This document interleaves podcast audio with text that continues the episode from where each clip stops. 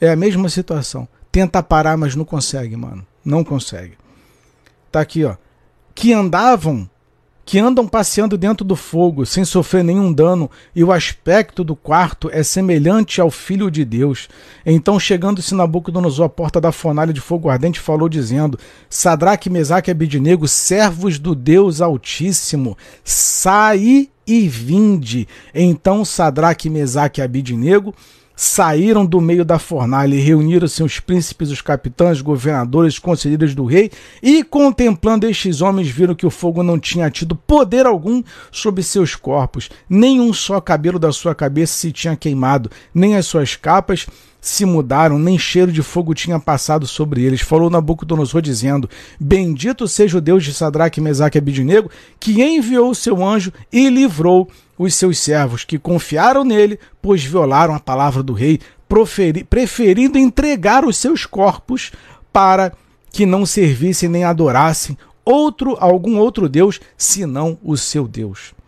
Por mim, pois, é feito um decreto pelo qual todo o povo, nação em língua que disser blasfêmia contra o Deus de Sadak, Mesaque e Abidnego seja despedaçado e as suas casas sejam é, feitas um monturo, porquanto não há outro Deus que possa livrar como este. Então o rei fez prosperar a Sadraque, Mesaque e Abidnego na província da Babilônia. Os caras de escravo passaram a ser prósperos.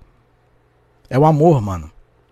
O amor. Eles não obedeceram ao sistema, muito pelo contrário.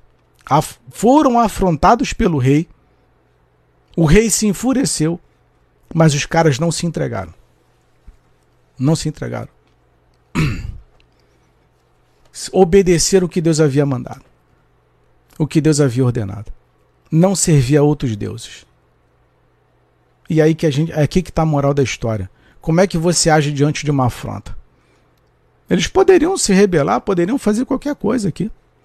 E, inclusive, como ser humano, como homens naturais e normais que eram, poderiam, com medo de suas próprias vidas, se curvar diante das. Opa, calma aí, eles vão, vão matar a gente. Não, vamos se curvar. Não, vamos, vamos nos entregar ao sistema. Vamos nos entregar. Não, vamos fechar parceria com o sistema. Não, vamos ser prefeito também, vamos ser governador também, vamos ser deputado também. Será que é isso que Deus quer, cara? As pessoas confundem muito, ai, porque José era, era governador, José era prefeito, José é, é, é era braço direito de Faraó, José era político. Não, José era escravo, é diferente. Os pastores te ensinam errado. Porque para defender, na época política, para defender as eleições de seus asseclas, assemelhados e políticos, eles usam, é, é, é, utilizando como exemplo a José. Ah, porque José era político. Não, José era escravo. Não confunda. Ele subiu de posto. Ele subiu degrau de posto. Mas ele era escravo. E esses homens aqui, Sadraque, Mesaque e Abidnego, eles eram escravos. Eles eram escravos. Eles eram judeus e estavam presos na Babilônia. Não vem com esse papo de política para cá, não. Você entende tudo errado. Porque o sistema, os pastores, os bispos, os apóstolos te ensinam tudo errado. Ai, José era prefeito, José era governador, José era político. Não, José era escravo. Se ele desobedecesse uma ordem do rei, era decapitado. Porque tudo que ele fazia, ele prestava contas a Faraó. Mas só que você não quer entender dessa forma. Você prefere agir o que o sistema religioso quer, o que esse mundo, o mundanismo gospel quer, é que você seja como Pedro, ande armado.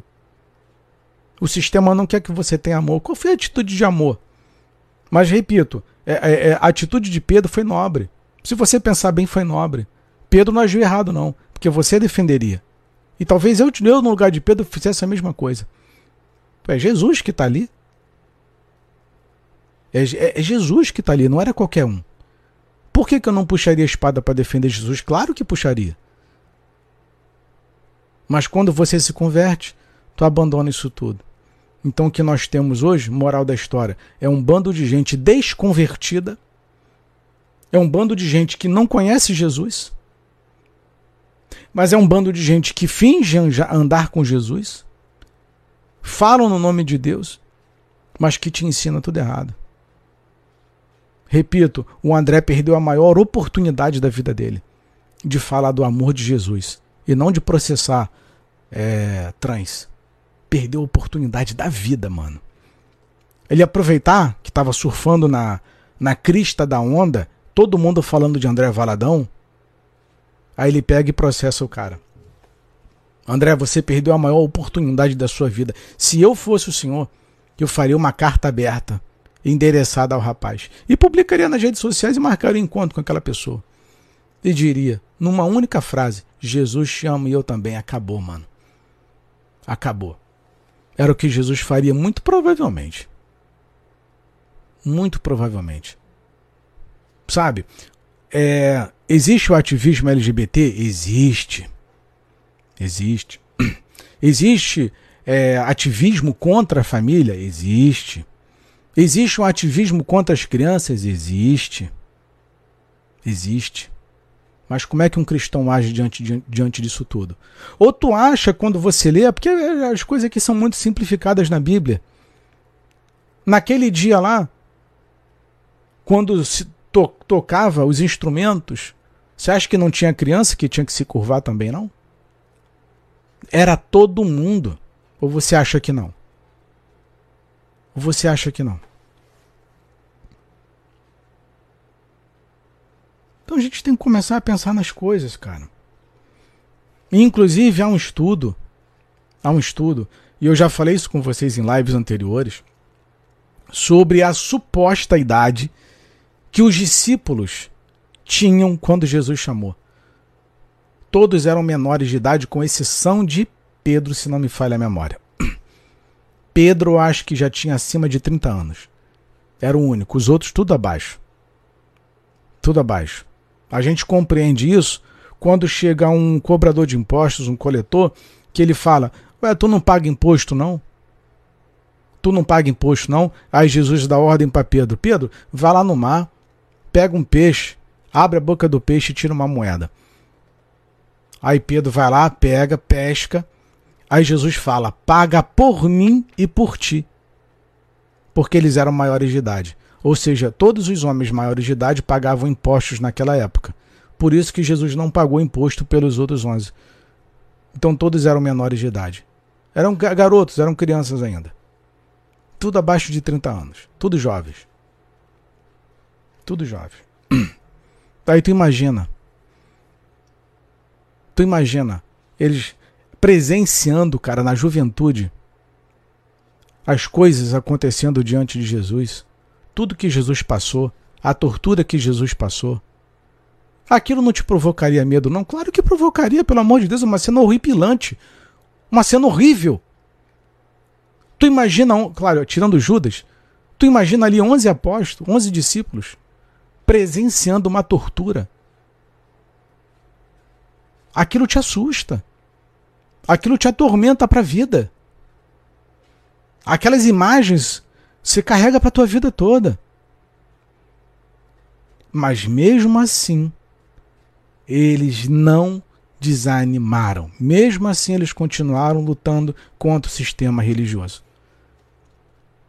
Continuaram. E é isso que, cara, é emocionante isso. E você deve permanecer. Eu fico imaginando, cara.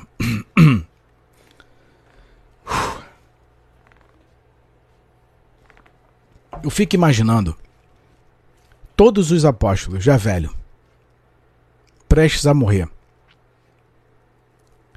Porque imagens de terror, que é o que a mídia coloca na tua cabeça, que é o que a Record coloca na tua cabeça, que é o que a Band coloca na tua cabeça o dia todo, com Datena, com esses programas de balanço geral, colocando tragédia, tiro, bala, morte.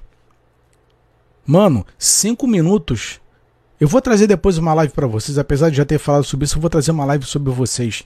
O que que cinco minutos de programação jornalística no nível Band e Record provoca no teu cérebro?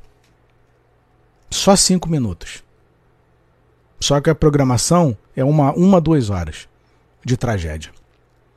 O efeito danoso psicológico que tu fica lá consumindo aquela desgraça